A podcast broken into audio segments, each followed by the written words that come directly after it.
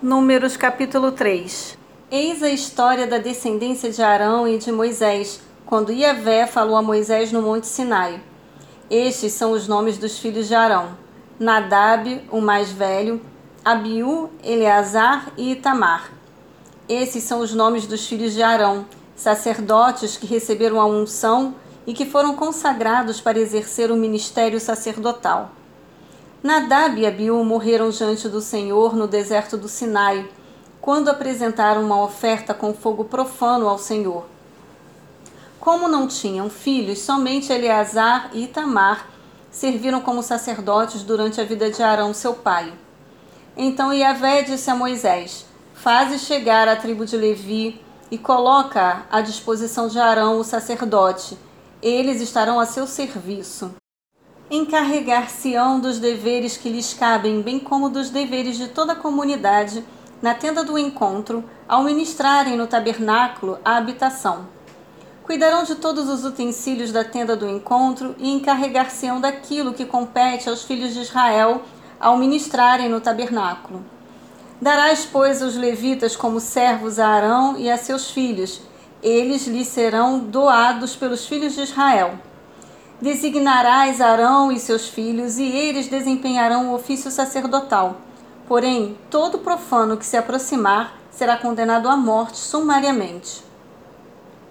E Avé falou mais a Moisés e disse: Vede que eu mesmo escolhi os levitas no meio dos filhos de Israel, em lugar de todos os primogênitos, aqueles que entre os filhos de Israel abrem a madre. Portanto, os levitas são meus.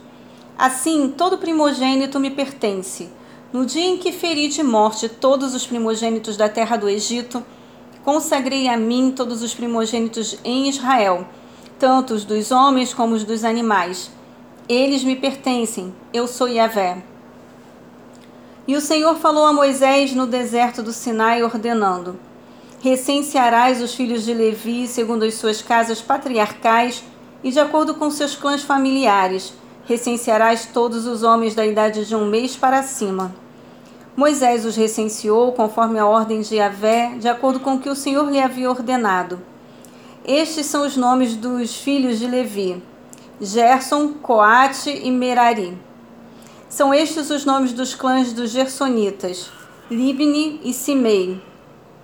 São estes os nomes dos clãs coatitas: Anrão, Izar, Hebron e Uziel. E estes são os nomes dos clãs Meraritas, Mali e Muzi. Foram esses os líderes dos clãs levitas. De Gerson originaram-se o clã Libinita e o clã Simeita. Eram esses os clãs gersonitas. O número de todos os que foram contados do sexo masculino de um mês de idade para cima foi 7.500. Os clãs dos gersonitas tinham que acampar a oeste, atrás do tabernáculo. O príncipe e líder das famílias dos Gersonitas era Eliasaf, filho de Lael. Os filhos de Gerson tinham, na tenda do encontro, a responsabilidade de zelar do tabernáculo, da tenda e da sua cobertura, do véu, a grande cortina da entrada da tenda do encontro, das cortinas do átrio, do véu de entrada do átrio, a cortina que rodeia o tabernáculo e o altar, como também das cordas e de todos os detalhes que estavam relacionados diretamente com o serviço a eles outorgado. De Coate originaram-se os clãs Anramitas, Isaritas, Hebronitas e Uzielitas. Esses são os clãs coatitas. O número de todos os de sexo masculino de um mês de idade para cima foi 8.600. Os coatitas foram encarregados de cuidar do santuário. Os clãs dos coatitas acampavam no lado sul, meridional do tabernáculo. O príncipe da casa patriarcal dos clãs coatitas era Elisafã, filho de Uziel.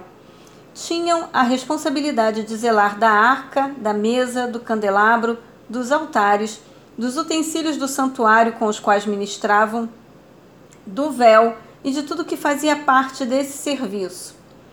O príncipe dos príncipes dos levitas era Eleazar, filho do sacerdote Arão. Ele exercia a superintendência de todos aqueles que zelavam pelo santuário. De Merari originaram-se o clã Mal Malitas e o clã dos Musitas. Eram estes os clãs meraritas. O número total dos homens recenseados da idade de um mês para cima foi de 6.200. O príncipe da casa patriarcal dos clãs meraritas era Zuriel, filho de Abiail.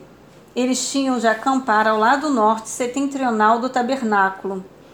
Os meraritas tinham o dever de cuidar das armações do tabernáculo, de seus travessões, das colunas, das bases, de todos os seus utensílios e de tudo que implicava esse serviço, bem como das colunas do átrio, do pátio ao redor, com suas bases, suas estacas e suas cordas.